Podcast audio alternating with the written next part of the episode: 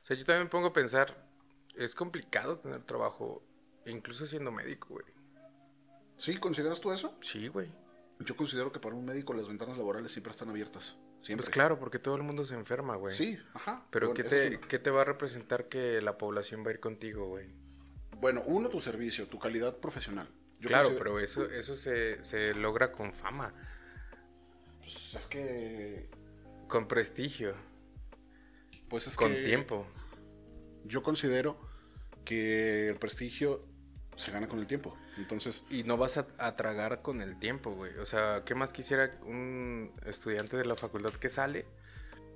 Y luego, luego, en cuanto sale, ya tiene su consulta, pues más o menos aclientada que le permite hacer sus pagos mínimos, como pagar la renta donde va a estar su consultorio, como por ejemplo, muchos no tienen, el, al salir de la facultad, no tienen eh, la mesa de exploración, güey. sí, claro. No tienes la mesa de mayo donde ponen las cosas, no tienes las gasas, los copios, algunos los pierden, güey. Pero, por ejemplo, doctor, para, para, para perfiles como el tuyo, como, como el médico, siempre hay ventanas laborales abiertas. ¿Como cuál? Pues los hospitales. Ok, los hospitales. Doctor, no me digas eso. Tú incluso trabajaste en CIMI. Yo trabajé en sí y me fue Y- muy bien. Y te iba muy bien, yo recuerdo eso. Y precisamente, ¿por qué te fue bien? ¿Cuánto tiempo trabajaste en CIMI? ¿Trabajaste que como cuatro o cinco meses? Eh, más o menos. Poco, ajá, porque era cuando yo vivía Me por, por allá. porque, eh, fíjate, ahí dije, ¿sabes qué? Si estoy teniendo 30 pacientes diarios, cobrando, creo que era 35 pesos la consulta. Eh, que en esos tiempos estaba como en 35 Tenía pesos. como 40. No recuerdo, eran libres para mí, además de las Y son los mismos que tienes en un día en un hospital. Además de las aplicaciones, me refiero a que si le tomas la presión ya te cobran 10 pesos. Que si le haces una curación ya se cobra algo más. Que si le pon- tomas el azúcar ya son 10 pesitos. Pensemos en que es un promedio de 50 pesos por paciente. Porque a huevo tienes que tomar la presión, ¿no? Sí, sí, claro. O sea, entonces, o a huevo a veces tomas el azúcar.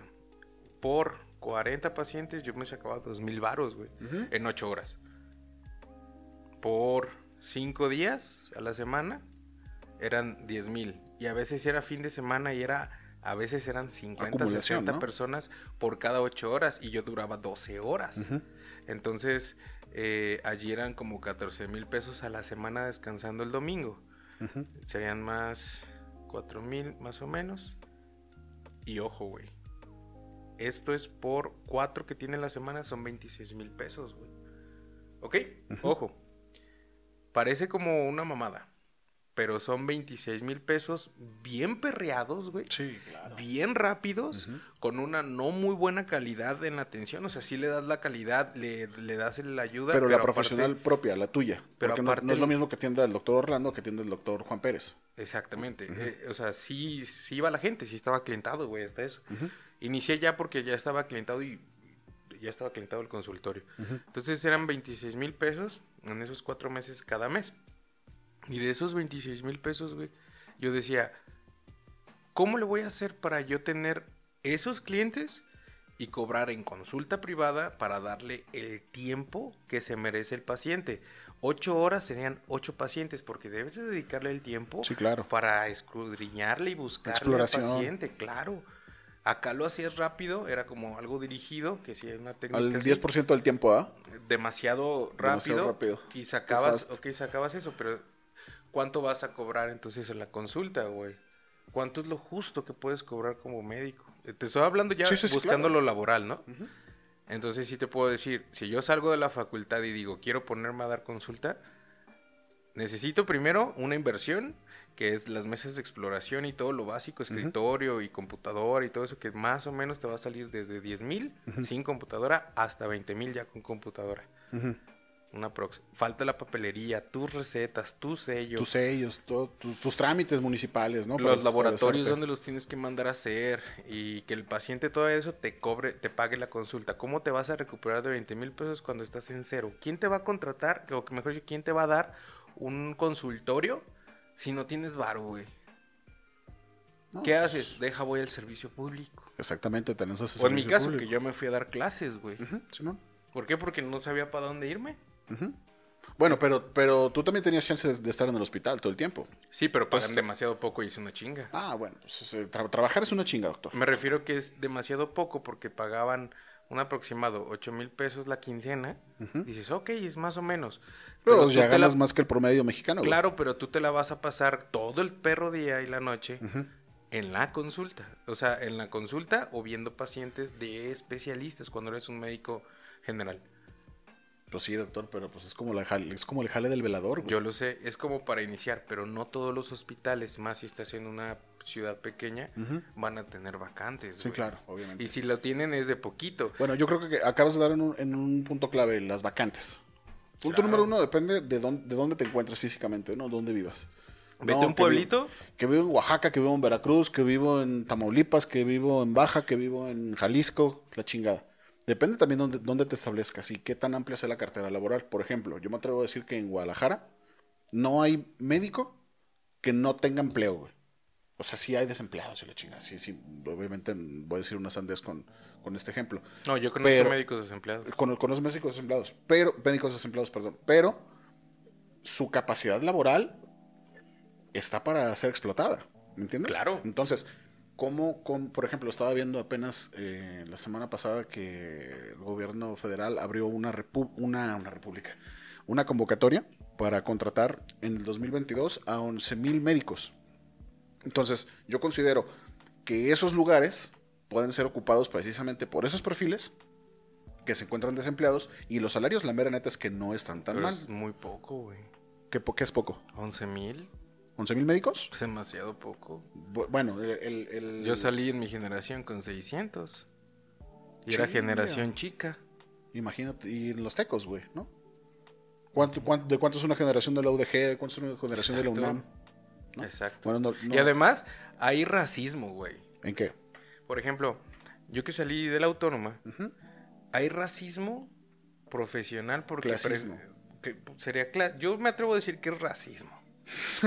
sí puede ser. ¿De dónde vienes? De la UDG. ah, contrato a los de la UDG. Y es la pública. Y aquí dejémonos de mamadas. La medicina es la medicina y se enseña igual en todos lugares. Es la realidad. A mí me enseñaron en la facultad a que si tronabas no te voy a pasar. O sea, yo prefiero que truenes. Sí, claro, porque para que pagues. Entonces, las chingas yo siento que era doble. ¿Qué pasa? Si yo tronaba, pues... Bueno, valorabas tu educación, doctor, ¿no? Pues, o sea, valora que, o sea... En mi tiempo era 8 mil pesos. Ajá. una materia. ¿Tronar una materia? Repetir una materia, nada más una. No, no manches. Olvídalo. Era eso. Y un extraordinario valía dos mil varos, güey. ¿Tú crees que me fui a un extraordinario? No, pues no. No, te traían en chinga. Pues, cuando en la vida.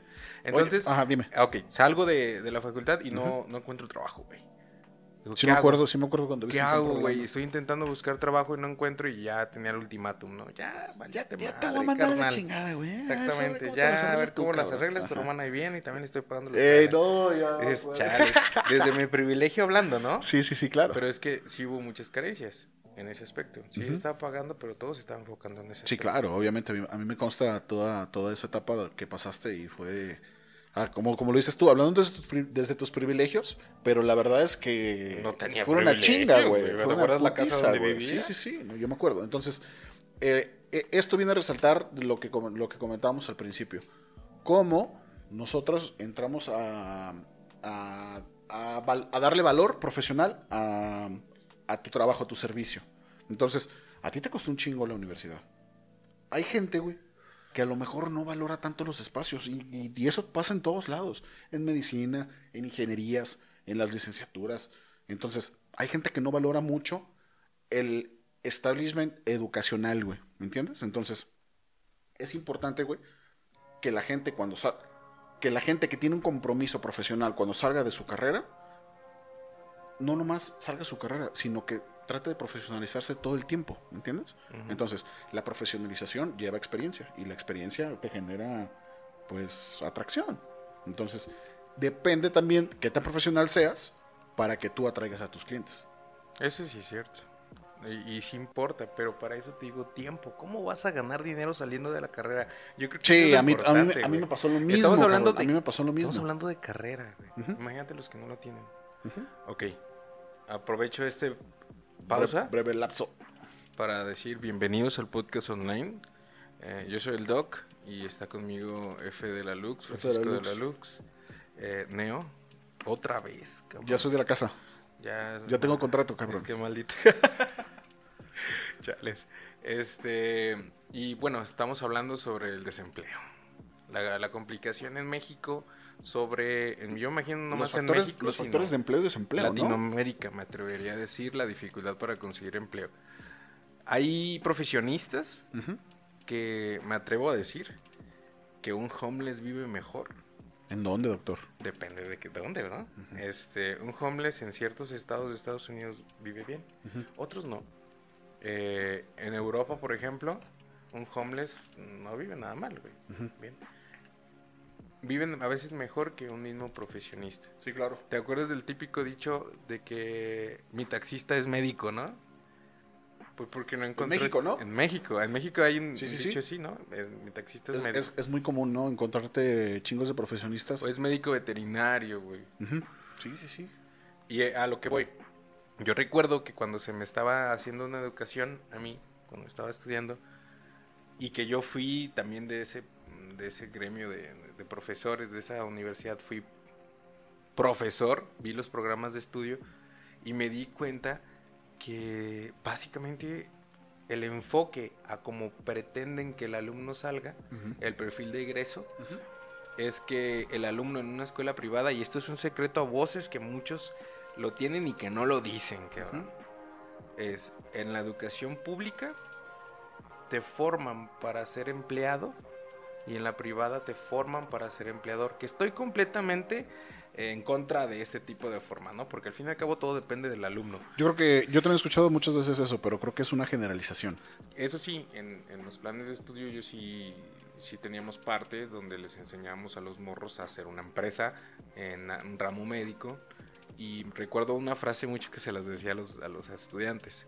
Cuando ustedes estén en su simi trabajando y se reían, se reían, "Ah, ¿cómo creen? Pues es que como que la sé, doctor, no chingues. Y les decía, a ver, escúchenme. Ajá. En su simi. Nunca les dije cuando estén trabajando en la simi. Hay una gran diferencia.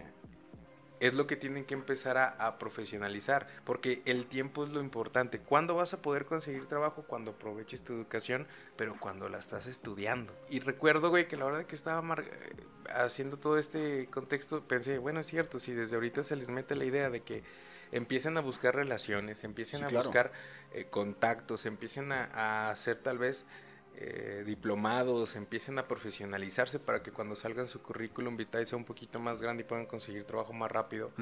Pero es dónde conseguir trabajo, cabrón. ¿Tú dónde conseguiste trabajo saliendo de tu carrera, güey? No, a mí me costó un chingo. bueno, ¿qué este, estudiaste? eh, yo soy politólogo. Y yo, ¿Ciencias políticas y humanidades? Simón.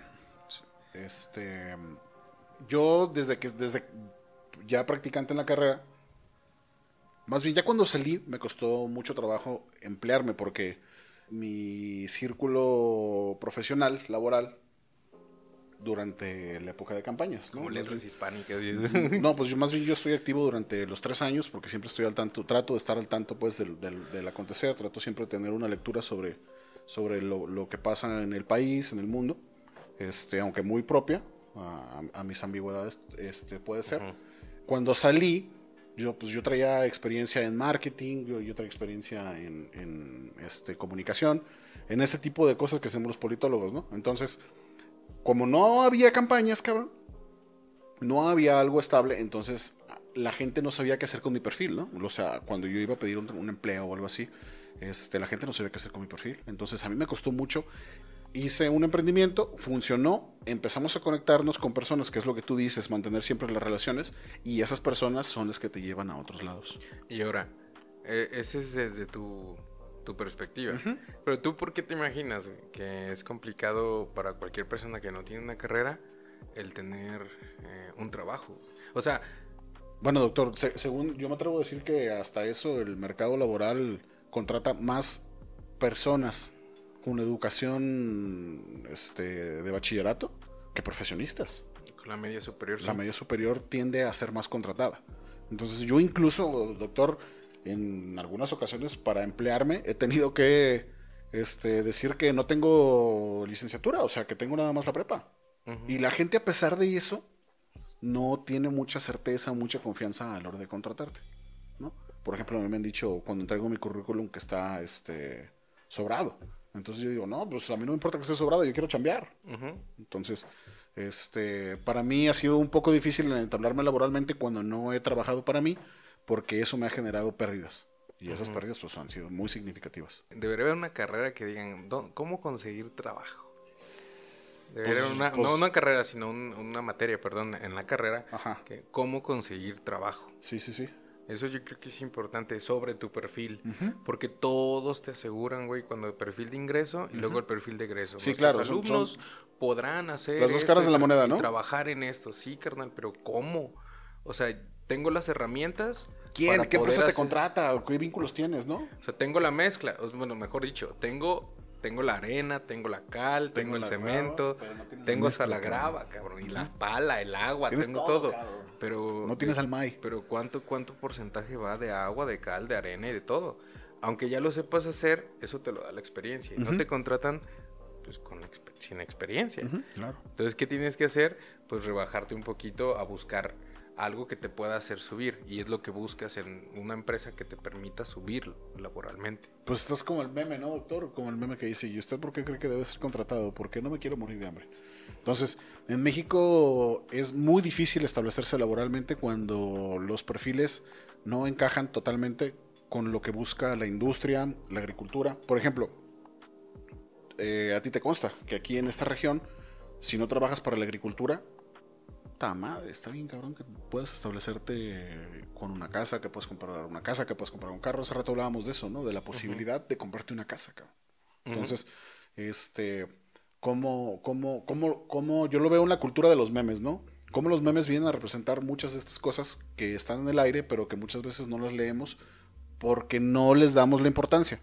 Pero cabrón, nada como tener una casa hecha por ti, con tu trabajo, con tu sudor, nada como tener un carro con con, tu labor, ¿no? Entonces, creo, siento que muchos profesionistas en México nos hemos sentido frustrados, con, hemos sentido ansiedad y hasta depresión. Y agrégale de pandemia. Sí, no, no, pues agrégale muchas cosas, ¿no? Yo, cambié de empleo como tres veces en pandemia, güey. Sí, sí, sí, lo sé. Y fue así de, neta, te vas a... A mí durante la pandemia me fue bien difícil emplearme, dificilísimo emplearme. O sea, fue únicamente por lo que yo podía hacer a mi costa no por lo que otras cosas hubieran podido suceder, ¿no? No como si tuviera un jefe o algo así, al contrario, tuve que cerrar. Eso conlleva a la frustración, a la ansiedad, a la depresión. yo, yo pasé por esas cosas y ahora me siento superado de ellas, pero a pesar de eso, no ha cambiado el aspecto. A pesar de que estemos en semáforo el color que sea, que la gente sigue rondando por todos lados con el semáforo del color que sea, no ha habido la apertura a que la mano de obra sea necesaria. La gente, los patrones siguen contratando perfiles, doctor. Los patrones, quiero un administrador que sepa hacer esto y esto. Y si no es administrador, no lo quiero. Pero hay otro cabrón que a lo mejor no es administrador, es más, que ni siquiera tiene la licenciatura, güey. Que sabe hacer todas esas funciones. Entonces, el mercado laboral cree que al pagar 8, 9 mil, 10 mil pesos por una serie de actividades que cualquier cabrón puede desarrollar porque somos eh, vivimos en la época del, del autodidacta entonces, los, los, jefes, yo considero que mucha carga de esto está en los patrones, que no se atreven a contratar, que más bien ellos buscan perfiles. Y lo que deberían de buscar a la hora de contratar son facultades. Eso sí, es eh, lo que hablamos hace rato de la educación por competencias. Una cosa es educar con que ven, escúchame y apunta, lee y haz un examen. A decir, ven, ¿Te este es el tema desde antes léelo, relaciónalo, vamos a platicar sobre el tema, pero no solamente tú me vas a escuchar. La educación mm, tradicional que todavía sigue siendo, que le ponen disque competencias, pero no la saben aplicar los profesores, honestamente, ni por los cursos que tomen, primaria, secundaria, preparatoria, hay muchos que sí lo hacen bien pero es una mínima cantidad que sí se intenta que sí, ajá, exactamente, ¿no? Que le entra, que le entra a sacar la chamba. La educación tradicional es el profesor al centro, cuando tiene que ser el alumno al centro.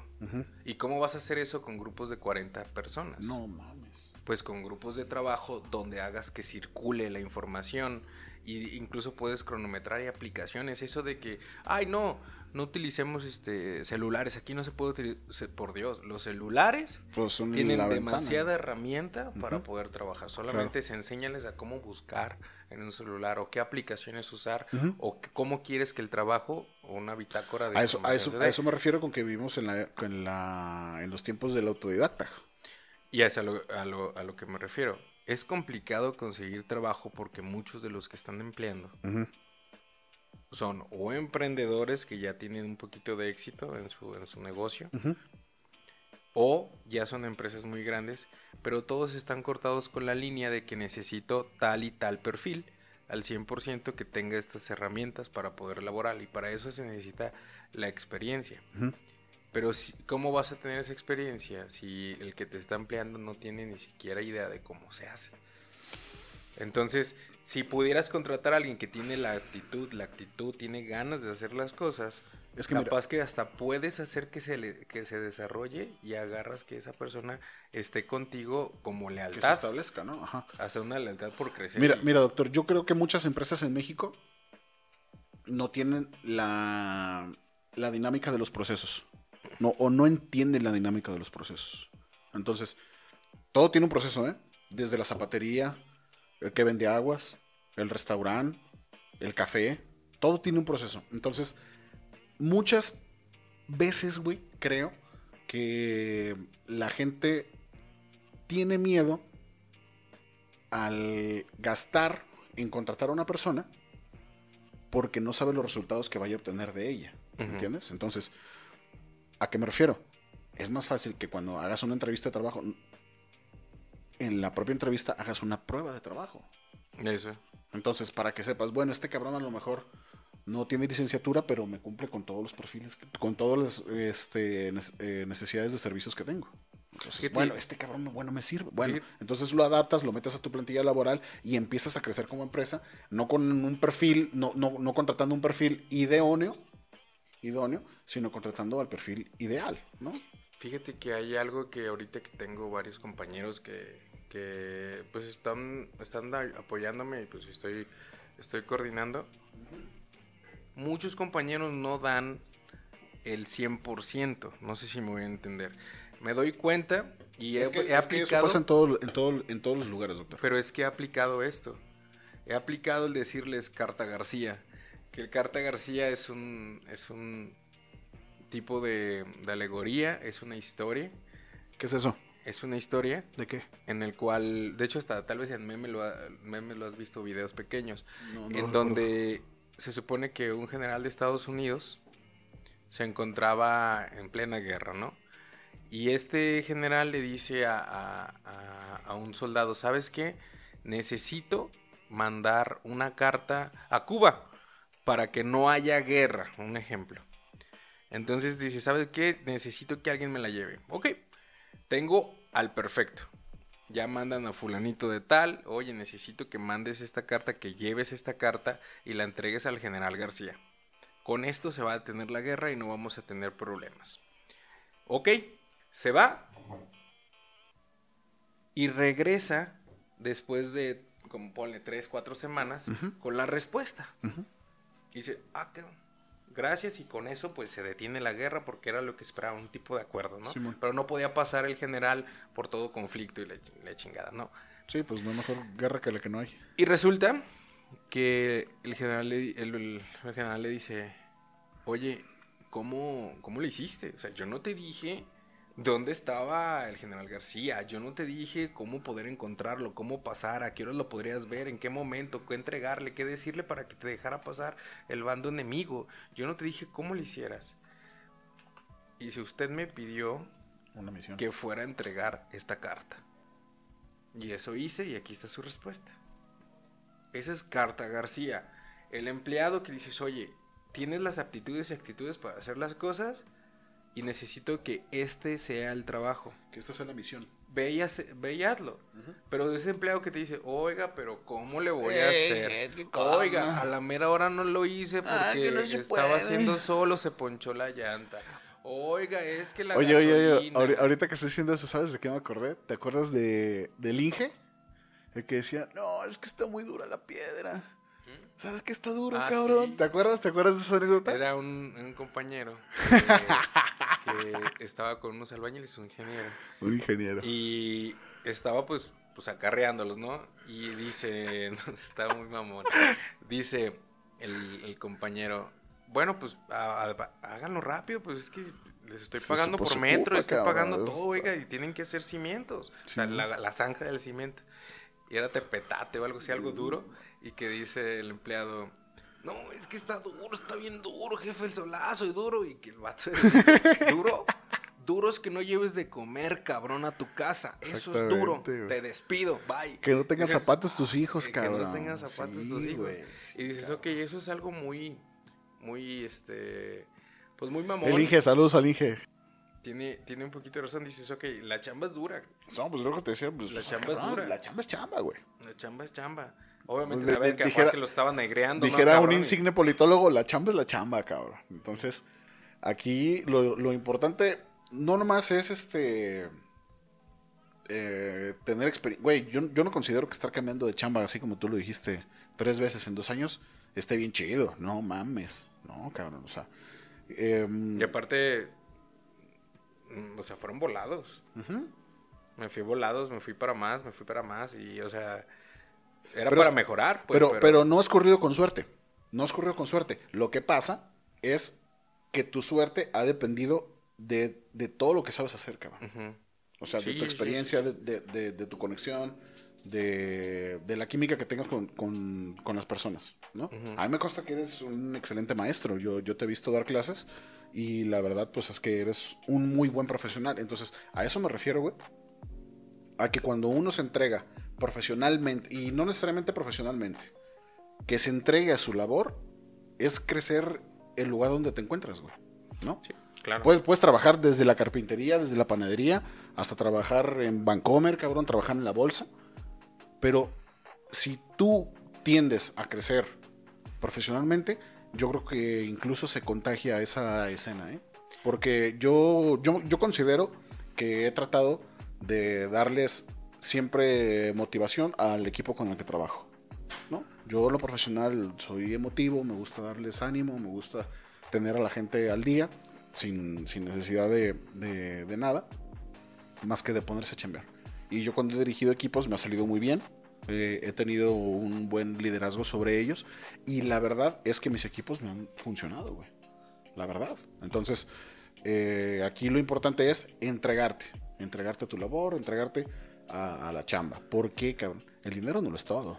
O sea, sí está bien chido tener pinches 2, 3 mil dólares y vámonos a la chingada. Llegamos a la misma idea ahorita de que es difícil conseguir trabajo al salir, ¿no? Ujú. Y cuando no lo consigues, ¿cómo puedes emprender, cabrón? Si no tienes el dinero para hacerlo. Pues es que mira, doctor. el emprendimiento es lo que la gran mayoría quiere.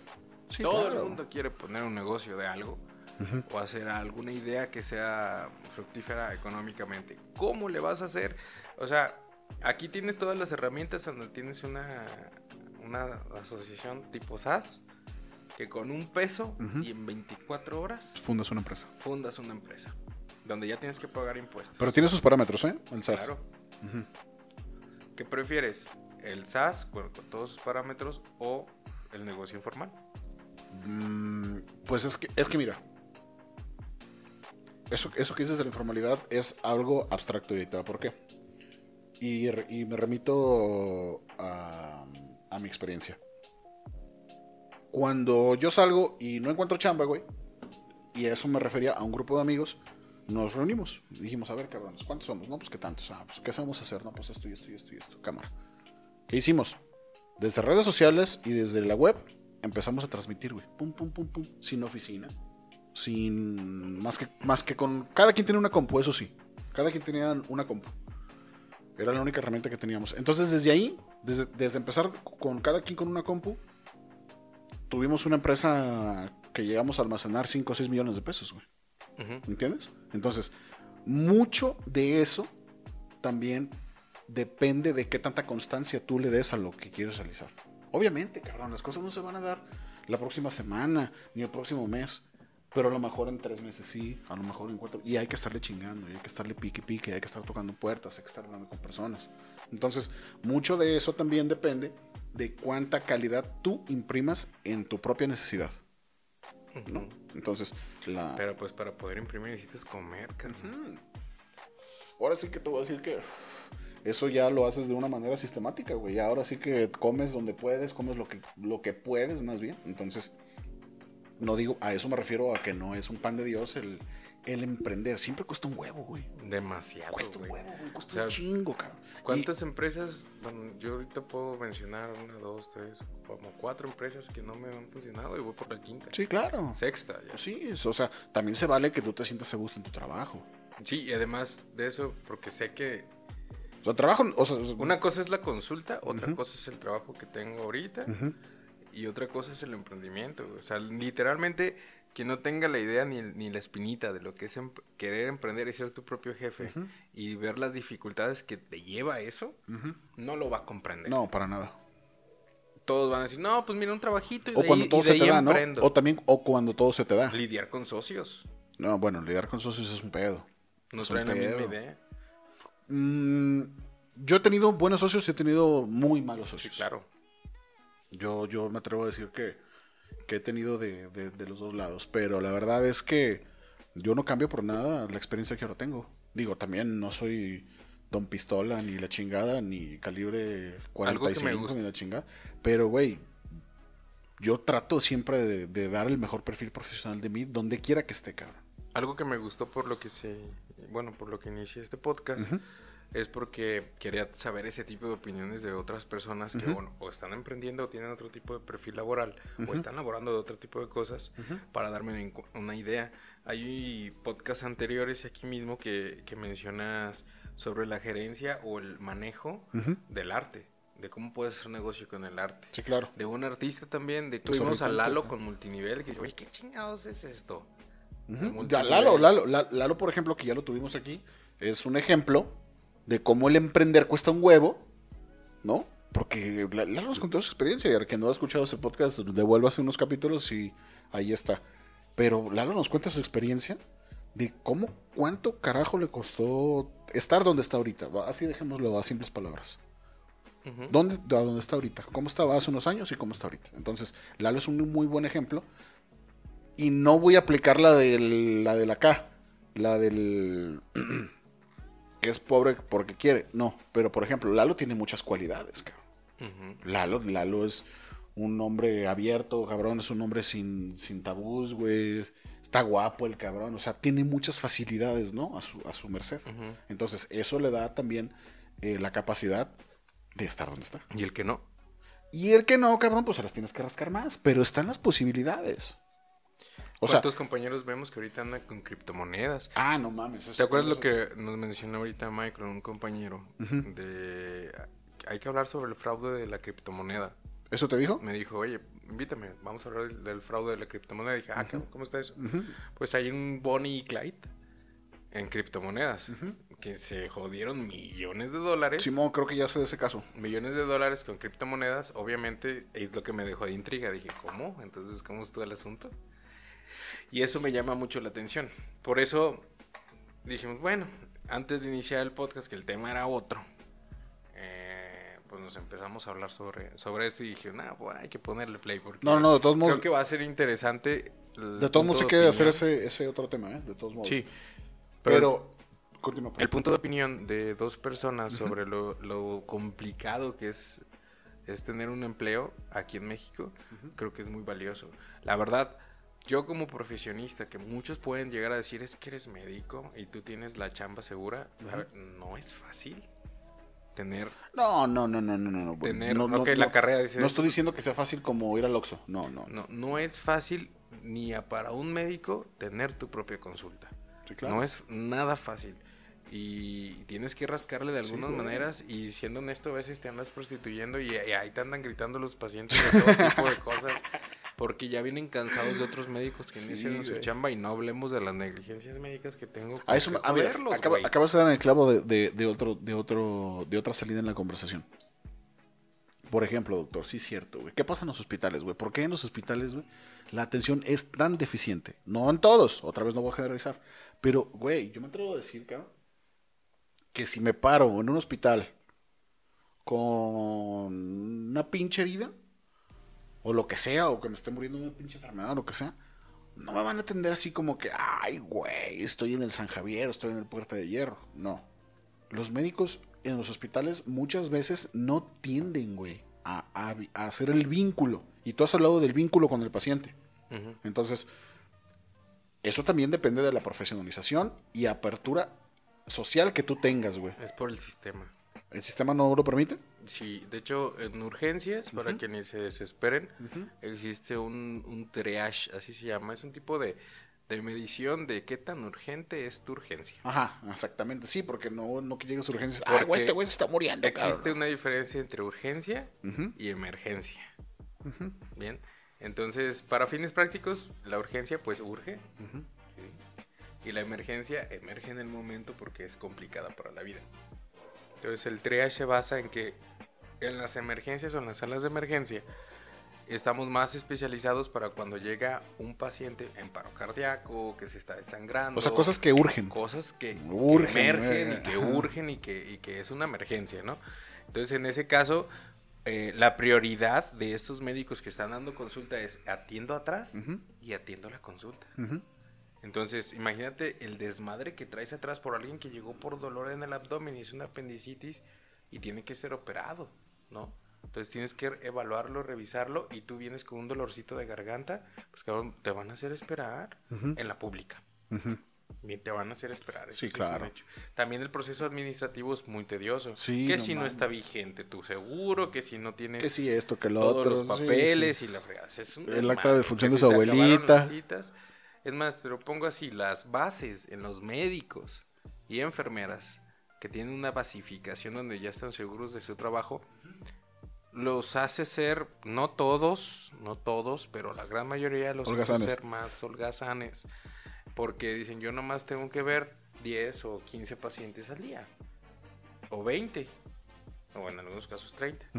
Y ya. Entonces, ¿cómo van a verlos? Pues van a ir a dar consulta, ta, ta, ta, golpe, rápido, rápido, rápido, rápido para acabar e irme y tal vez irme a mi consulta. Sí, pues sí, güey.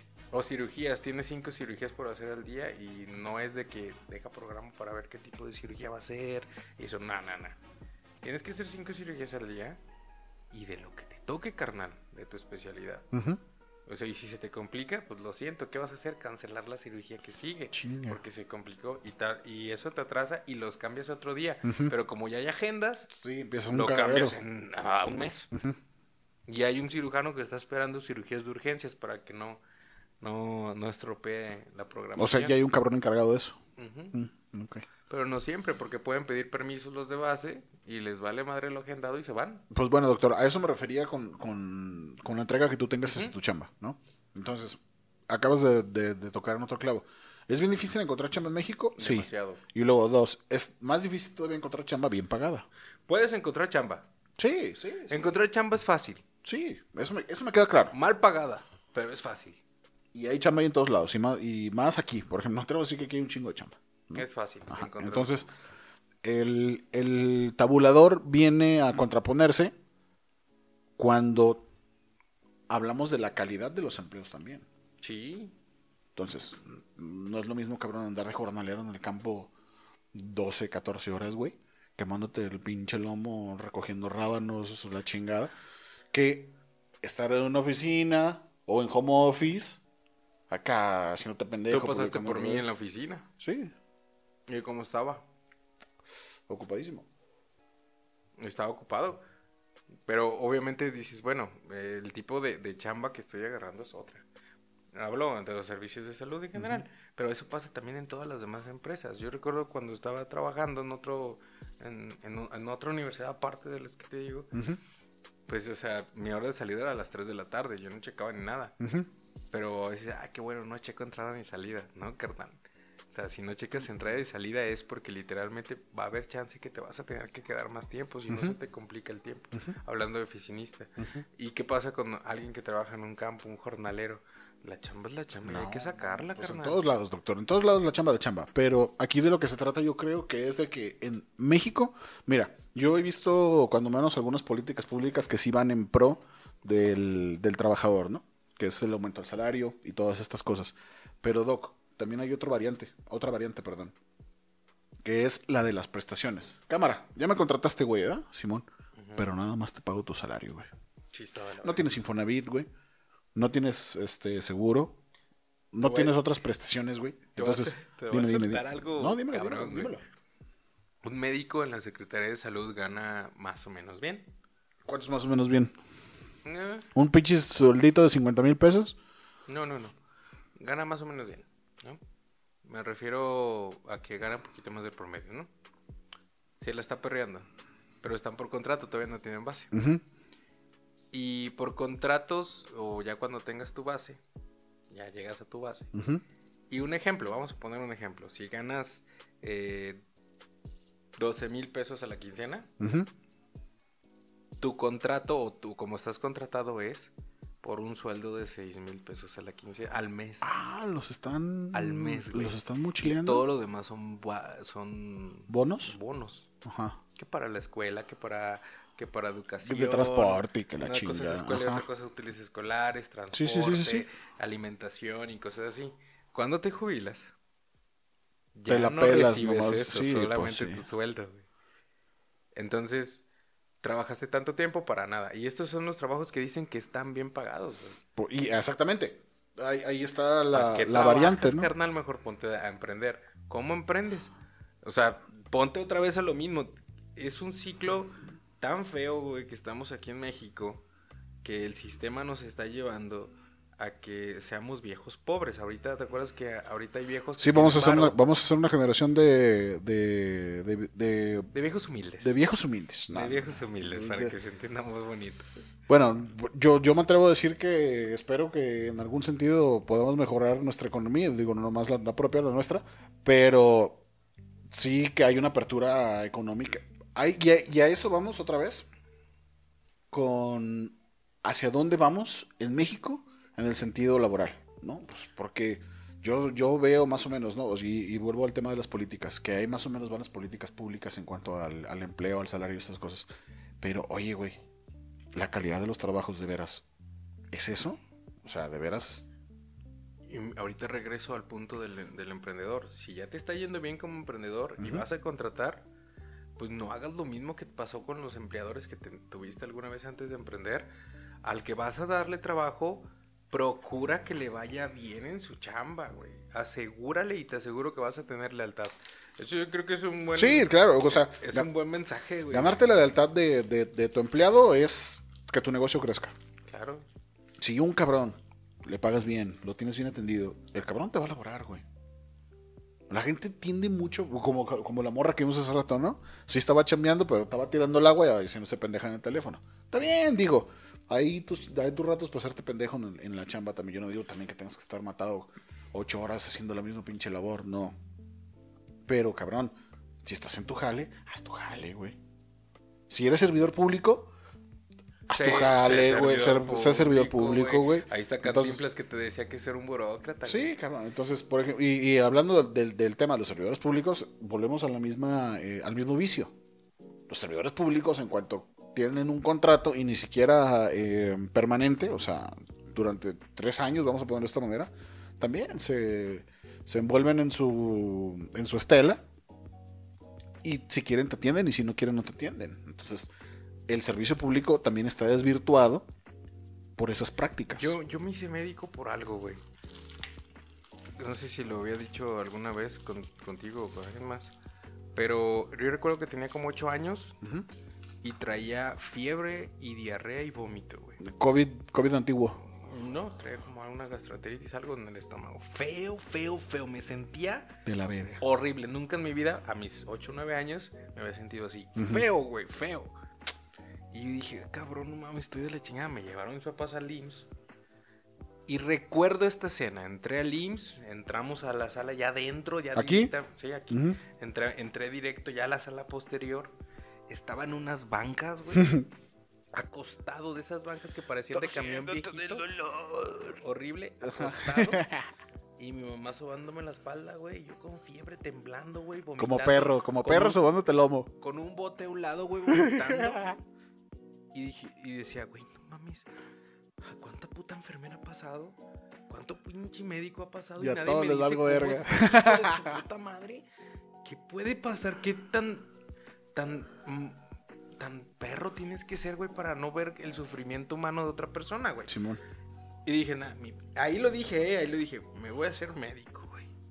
Para que no vuelva a pasar esto. A huevo. Recuerdo este punto, hablo dando de servidor público, güey. Recuerdo que estaba en un pueblito que amo mucho, que se llama Zapotitlán de Vadillo. Y recuerdo que estaba eh, pasando entre la consulta al archivo para agarrar cosas y vi un señor con una manta tapado, ¿no? De hecho, bolita. Hecho bolita. Y, y lo vi, pues traía chinga y regresé. Y otra vez vuelvo a salir y lo vuelvo a ver. Y ya me quedé con la duda. Dije, Sí, este, este güey, ¿qué señor, tiene, ¿qué pedo? Termino la consulta rápido. Bueno, la consulta que tenía ahí. Y me acerco con el señor y digo, señor, ¿qué, qué le pasa? Señor, ¿está bien? Y me le acerco y digo, bueno, capaz que está borracho. Había muchos borrachos allá. Ujú. Y le quito la manta. Bueno, la, la cobija, era la cobija esa de león. De- del- ajá. Este. Y el señor moqueando así, con Todo un chingo de baba. Se veía rojo y todo. Es que me picó una alacrán, pero, ¡A la verga! pero no hay consulta y me tengo que esperar a que alguien tenga espacio. Y dije, no mames. Pues esperé a la señora de Prospera y esperé a la señora Sí, que vino espérense, espérense, espérense, ahorita dije, ver, vengo, espérame. Pásele, señor. Y digo, cabrón, éramos tres médicos, güey. Éramos seis enfermeras. Una persona de, de, de, de- de- ¿cómo se dice? De, ¿De tercera edad? de medicamentos, de los que entregan en farmacia. Ah, ok. Un director. Ya a todos les y valió gente atrás, pasantes, güey. Y nadie lo había pelado. Pues. Dije, me reflejé en el señor. Sí, hijos de su Dije, puta oye, madre. no mames, yo tardé una hora en verlo. Sí. O sea, de aquí a que pude verlo cuando llegué. Dije, no mames, esto no está bien, güey. Esto, esto es inhumano. Y resultó que al final terminé haciendo más consultas de lo, de lo que debido. Y no me importaba. Pero no hay pedo, o sea, sigue siendo, sigue siendo tu labor humanitaria, No me güey. eso, eso ya no es profesionalismo, eso es- ya es, un- es una labor humanitaria, güey. Dejé de ver la cantidad de consultas que tenía que hacer al día y me enfoqué a decir... A En la calidad. están- a mí me están pagando por dar consulta. No me están pagando por cuántas estoy dando. Entonces dejé de, de enfocarme a dar consultas. En los números, ¿no? a consultas bajitas, a consultas muy altas de varias, varias consultas, enfocarme a vamos a hacer la consulta bien, que el paciente no vuelva a regresar. Por ejemplo, ahorita que haces ese, ese, ese énfasis, tú, bueno, tú trabajas con números todo el tiempo, pero ha llegado un momento donde ya los números no importan. Sí. ¿Y por qué te pasa eso? Por las, bueno, hablando del servicio público, Ajá, sí. Y hablando, ah, estamos hablando de servicio público. hay veces que los números ya no te importan cuando tienes, eh, voy a decirlo así, unos jefes muy pendejos. Simón. Cuando tienes huecos, ¿no, güey? Cuando los jefes son muy pendejos y no, no tienen la experiencia del servicio público, No tienen visión, güey. Eso, eso, eso también falta un chingo de veces, güey. esa experiencia. Mm, Muchos de los jefes que tengo ahorita Doc. Bueno, Bueno, continúa, para los que no saben, eh, yo estoy encargado de una zona algo grande, son 820 pueblos, 16 municipios de varios programas en salud. Eh, y por ende, como es algo regional, tengo jefes estatales. Sí, claro. Y estos jefes estatales, No tienen visión. no, no es que no tengan visión, no tienen experiencia A eso me refiero, en el, en el ámbito rural y urbano. Pues, Ellos cabrón, conocen Pues si tu chamba es andar de pueblo en pueblo, pues te vas al pinche pueblo. El detalle es que ellos son más de oficinista y decir, No, hagan esto. no mames. Te pongo así un ejemplo. Tengo, En la pinche oficina nomás se firman documentos. para que, todos se, las pinches para que todos se den una idea. Y cheques, cara. La- ya nos estamos desgritando mucho. Pero, eh, para poner un ejemplo, ¿por qué el servicio público puede haber ese tipo de huecos y por qué puede valer madre un número? Sencillo. Explícame. Tengo eh, en uno de los programas de tantos que tengo, en uno de ellos es eh, la vacuna antirrábica. Es mi chamba. Sí, lo sé. Toda la vacuna antirrábica que ven en todas estas zonas o en algunas zonas, eh, yo me encargo de repartirla y que sea gratuita. Entrego jeringas y todo a los centros de salud, asociaciones animales, médicos privados, o sea, es todo. Resulta que tengo una meta de, por poner un número, tengo una meta de 55 mil vacunas. en el Entregadas. año Para aplicar animales. Entonces, como se les va a caducar, ¿Cuánto tiempo caduca? caduca en agosto. Como se les va a caducar, estamos ahorita en febrero. Como se les va a caducar el 24 de enero, El 24 de agosto. el 24 de enero, mandan un oficio diciendo estas son tus metas Ah, regionales. chingas, madre. Y a la hora de que pasa esto, de estas metas regionales, dicen, el primer trimestre vas a aplicar 44 mil vacunas. Ah, no mames. El segundo trimestre 2 mil. No. Tercer trimestre 4 mil. Chúpala Y así completa. sucesivamente hasta llegar a 55 mil. Sí, no mames. Y eso que te da a entender fue una mala planeación, mala logística para poder hacerlo. Yo no tengo vehículo para ir por las vacunas, no tengo personal para aplicar la vacuna. Sigues ¿Qué tengo teniendo hacer? deficiencias. Hablar con ayuntamientos, con presidentes municipales para que me presten su personal gestión. y decirle, si lo quieres usar políticamente, hazlo, Hazlo. No me importa. El chiste es cumplir tus números. El chiste es cumplir, pero el chiste es que se apliquen, carnal. Es Porque que en cuando- realidad se apliquen, ¿no? Cuando se aplique, exactamente, ¿cómo le voy a hacer? Eh, ajá.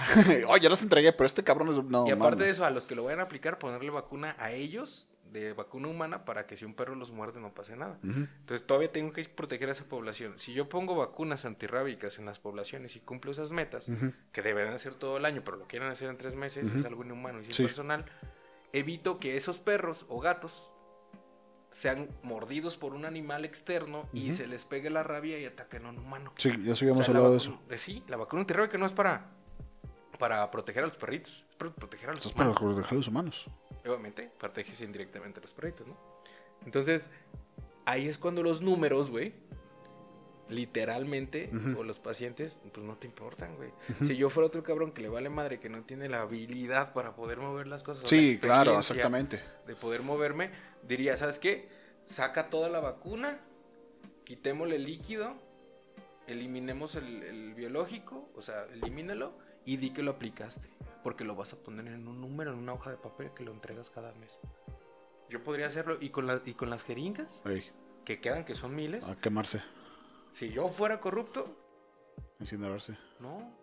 Los vendo. vendo. Ah, excelente, doctor. Hijos de la chingada. 40 y 55 mil vacunas. Jeri- eh, 55 mil jeringas. jeringas. A peso hubo? cada una, a peso cada una. ¿Qué hubo, carnal? No, no mames. ¿Se llama corrupción? Sí, pues ¿O es machín. pendejada de la gente? No, las dos cosas, güey. Las dos cosas. Fíjate. ah, bueno, ahorita tocando Se ese tema. toca- tocando ese tema porque me hizo, porque me hizo mella. Ayer estaba viendo una nota, güey. No recuerdo si es en Veracruz o un estado por allá del sur, güey. Un diputado de Morena y una diputada de MC reciben cada uno 500 mil pesos para ayudar. Sí, sí fue en Veracruz. Para ayudar a los damnificados de un huracán o de una tormenta. Una chingadera así, güey. Les dieron los 500 mil baros a cada cabrón. Y los tenían que justificar, obviamente, ¿no? Ujú. ¿Qué hicieron los hijos de su perra madre? Generaron una empresa fantasma. Hijos de su puta madre. Hicieron la, la- la- el movimiento. Claro. Y para compensar el- visualmente la entrega de apoyos, Sí. Se fumaron unas pinches imágenes de la, de la María Trinitaria, de la Asociación María Trinitaria, que es española, que entrega beneficios en México. Y subieron las fotos. Y subieron las fotos, güey. Entonces esas fotos, las fotos de redes sociales de la María Trinitaria, están en el Congreso de Veracruz. Creo, creo que es Veracruz, quiero, quiero, quiero creer que es Veracruz. No recuerdo exactamente cuál. Pero están en el Congreso de Veracruz apoyos entregados en Hidalgo, porque recuerdo que de Hidalgo se fueron traspolados a Veracruz, cabrón. Entonces no mames, güey. O sea. Dices, oye, cabrón. Si en, un, si en un ejemplo que dices tú de unas jeringas puedes sacar una feria, imagínate ahora con lana en efectivo, cómo aprovechas esos recursos. Generaron una empresa fantasma, se chingaron los 500 mil pesos cada uno y tan tan. Oye, doctor, eso es corrupción y eso es ser pendejo. Carnal, la SAS te permite 4 millones. Ah, pues ahí está. Entonces, no nos, no nos En hagamos... un peso la haces. Sí. En un día. Sí, sí, sí, sí. Pero también es, estas... eh, Se cierra, pues tiene, tiene, tiene Este, candados. es- pues. este tipo de, de, re- de regímenes tienden al lavado de dinero, güey. Entonces, a lo mejor por eso no son bien vistas por algunos sectores. Pero bueno, no, no estamos hablando de eso. Pero entonces, güey, eh, todo es un conjunto de todo.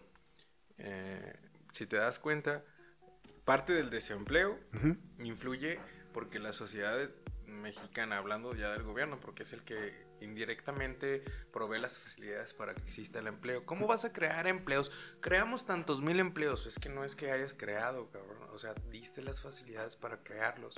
¿Cómo la diste? Bueno, a ver, todos tus procesos permitieron que hubiera empleo. Bueno, la, inversión de, la sociedad es la que genera los empleos. Los gobiernos solamente cobran impuestos. Vamos, vamos viendo Pero permiten las facilidades para que sean legales. Estamos hablando de empleos doctor, legales. doctor, facilidades no son que te cobren una pinche licencia de 5 mil pesos. Ah, como aquí. No es que te cobren un pinche permiso de una pendeja. O sea, exactamente. Estamos hablando de lugares baratos. Yo, yo, yo me refería a un lugar barato, no estamos hablando de un lugar caro. Entonces, el gobierno no ayuda tampoco a que un emprendedor genere crecimiento, cabrón. Los gobiernos también no son muy amables con el, con el tema del emprendimiento, y a ti te mm. consta. Entonces, eh, cuando el gobierno no tiene la noción de que invertir en emprendimiento y en desarrollo local es una ventana de oportunidad económica, Exactamente. Nos vamos a dar en la madre durante todo el dinero que se gasten. Y se está dando ahorita. Bueno, pues no digo aquí, es que, sino digo en general. No, no, es que sí se está, dando, aquí. Es que sí se está dando aquí. Yo, yo lo leo como, como una parte que, vivimos cuando menos en Jalisco, donde el gobierno, y eso, y eso pasó, y, lo, y, aquí lo voy a hacer público, recuerdo que cuando empezó la pandemia, el gobierno estatal empezó a generar eh, solicitudes de apoyo se abrió una convocatoria para que si tu empleador tuviste que cerrar, a mí me pasó, tuviste que cerrar, oh, recuerdo. dieras de alta a tus empleados para que les dieran una, pues una lana, cinco mil pesos, cinco o seis mil pesos. Yo, yo registré a mis 19 empleados, cabrón. Yo lo registré, cabrón, a toda, cada uno. Pregúntame, cabrón, a mí, yo de pagar impuestos, de tener mis cuentas al corriente, porque yo la mera neta, pues es que sí me preocupaba por eso. A mí yo no quiero que me caiga la pinche agencia investigadora espacial y, a ver, hijo de... No, no, no, no, no, no, no. Aquí las cuentas están limpias, cabrón. Entonces, nosotros hicimos toda esa serie de trámites. De mis 19 registrados, pregúntame cuánta feria me cayó. Cero. Cero. Entonces, el gobierno también tiende a facilitar dinero para sus compromisos políticos. Claro. Entonces, la política está desvirtuada. Si la política está desvirtuada, ¿por qué no estaría su labor? ¿Y cuál es su labor? La política pública. Entonces, por eso la gente no contrata personal especializado. Ojalá contrataran personal especializado, cabrón. Ojalá tuviéramos una industria. Qué bueno que, que, la, la, actividad agrícola deja un chingo de dinero, claro. Pero ojalá tuviéramos más industria, ¿no? Sí. Ojalá tuviéramos desarrollo. Güey, Jalisco es un, es un, este, ¿cómo se llama? Un, una nave de desarrollo en TICS. Entonces, ¿por qué carajo no abrimos esa industria a más lugares. Es un semillero, cabrón. Es un semillero de profesionistas. Y esos profesionistas se han visto, pues ahora sí que en un chingo de etapas donde no encuentran empleo, donde no están seguros de sus decisiones, donde no saben si emigrar, porque también el emigrar es la respuesta a estas conductas. ¿Qué prefiere un cabrón, güey? Ganar 5 mil pesos al mes, 8 mil pesos al mes, que irte a Estados Unidos, que irte a Europa, que irte a Canadá, a ganar eso en un día, cabrón. Porque yo, yo he tenido incluso esa este, mm, pregunta propia de decir, oye, cabrón, pues si las pinches este, oportunidades aquí están de la chingada, pues obviamente voy a tomar el camino de migrar, ¿no? Porque el migrar a veces tiende a ser, bueno, no, no a veces, más bien el migrar tiende a ser la respuesta económica a los problemas, ¿no? Entonces esos problemas se ven resueltos con feria, güey, a billetazos, cabrón. Que es lo que en México, no, en México no hace falta el dinero, doctor. En México hay un chingo de dinero, güey, pero un putero de dinero. El problema, cabrón, es que quien lo tiene, no lo gasta. ¿Y cómo puedes emigrar si no tienes ni el dinero para hacerlo? encuentras dentro de tu círculo la oportunidad para hacerlo. Yo he visto gente que se endeuda, doctor, para irse, cabrón.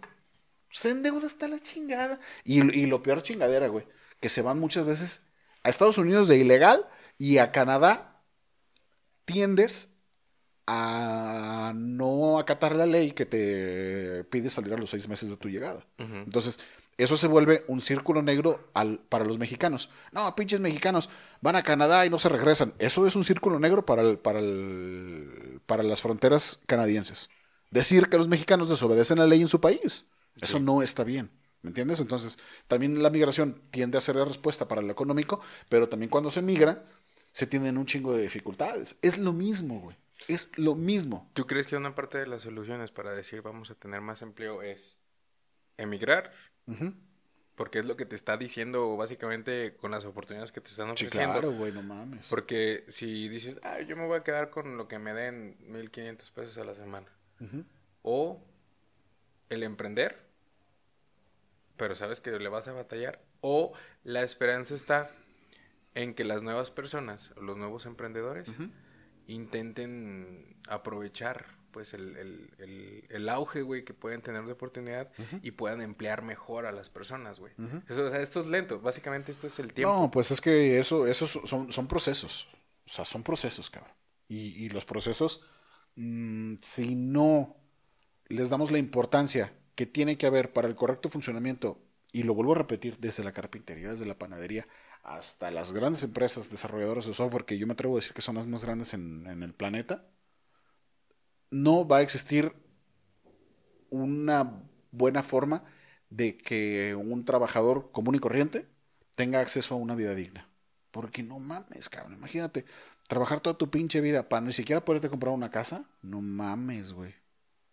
E incluso eso viene plasmado en la Constitución. Como mexicanos tenemos el derecho a la vivienda. ¿Dónde está representado mi derecho a la vivienda cuando gano pinches tres mil pesos a la quincena y no puedo ahorrar ni madres, güey? ¿Y cuándo vas a poder este tener...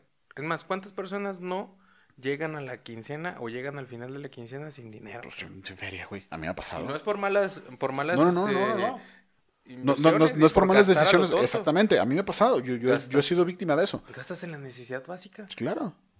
O sea, la luz, el gasto, que tal vez muchos en su privilegio no se den cuenta, güey. Pero, o no les cuesta. Pero para los que sí les cuesta y ganan poco, para quien valora, güey. Se da cuenta cómo sube la tortilla, el huevo, el gas, ah, todos estos, todo sube lo perro. Básica. Todo sube lo perro. Y dices, oye, si sube eso, va a subir, la, va a subir los precios de las cosas. Mira, te voy a decir, la comida. Te voy a decir una cosa. Eh, yo tiendo a guardar los tickets de las cosas que consumo. Y en, en, en, en, en diciembre, güey, antes de irme a Ciudad de México, mi hermano y yo hicimos súper, ¿no? Y nos gastamos 1500 pesos. Y pum, yo me fui a la chingada, ¿no? Pues, nada. Regresé y volvimos a hacer súper. Volvamos, compramos casi las mismas cosas, ¿no? Tiendes a consumir casi lo mismo, ¿no? Pero ya no era lo mismo en cuanto a cantidad, güey. Sí hubo un cambio drástico en cuanto a lo que me daban en el 2021 y en cuanto a lo que compré en el 2022, ¿no? La carencia, el, valor del dinero se ha ido devaluando también. Entonces, eso, el valor del dinero se da por, por la inversión de trabajo que haya. Entonces, en México, como no queremos contratar profesionistas porque no tenemos los salarios para pagarlo, porque en realidad eso es, el problema, no tenemos salarios para, para pagar, no crecemos, güey. Entonces, lo que, se lo que yo considero que necesitamos es, punto número uno, que los gobiernos locales, estatales y federal tengan una capacidad de inversión directa a la creación de empresas, güey. Mm. ¿Por qué? Porque si el gobierno no invierte en generar empleos y en la y al generar empleos me refiero al ámbito de las prestaciones, al ámbito de los salarios, la gente no va a trabajar. De por sí la gente no quiere trabajar, cabrón. También De por sí la gente también no quiere trabajar. Entonces, ¿dónde nos vamos a venir a topar cuando tengamos un sistema quebrado? Yo no estoy diciendo que estemos al punto de la crisis tampoco, pero no me quiero ver en una situación donde la balanza laboral se va inclinada a la baja. ¿Entiendes? Entonces, con eso quería cerrar mi participación. Sí. Es este, importante que, que, que pensemos, que planeemos dónde queremos laborar, dónde podemos laborar sobre todo pero también que le demos valor a nuestro trabajo, ¿no? Que, que, que donde trabajes, que donde te desarrolles, trates, ¿no? De tener la empatía laboral para quien tuvo la confianza de contratarte. Y a eso me refiero a que seas un buen empleado, pero también me refiero a que seas un buen jefe. ¿Por qué? Porque no es lo mismo dar de chingadazos, de chicotazos, órale, cabrones, trabajen, pam, pam, pam. Ah, oye, güey, trabaja, pero bajo las condiciones donde yo considero que eres productivo. Pues sí, pues con esto podemos cerrar. No, no, no, pues muchísimas gracias, doctor, a ti por, por esta... Fue una este, plática, literalmente. Una era plática. Un tema Ahora sí que grabar podcast. Grabar podcast, así Ah, es. Esa era una plática que a veces salen. Este, muchas gracias a todos. Eh, nos pueden seguir en el podcast online en Facebook y también en el podcast online en Instagram. En Instagram. Estamos en Spotify y todas las, las plataformas de audio digital. Eh, Francisco de la Lux, Trujillo Neo, Eu. tus redes sociales. F de Relux en todos lados, ya saben. Qué rollo. Muy bien. Muchas gracias a todos. Nos estamos escuchando. Ahí déjenos sus sugerencias de algún tema que, que quieran que, que toquemos, que tratemos, porque Sí, de hecho se deja una pregunta Sí, en, ajá. en Spotify si nos escuchan. Hay una pregunta abajo del episodio. eh, ¿Qué tema les gustaría que tratáramos? Y estamos leyéndolos. ¿qué les mueve a ustedes, cabrones? Muy bien. Gracias. Saludos a todos. Bye.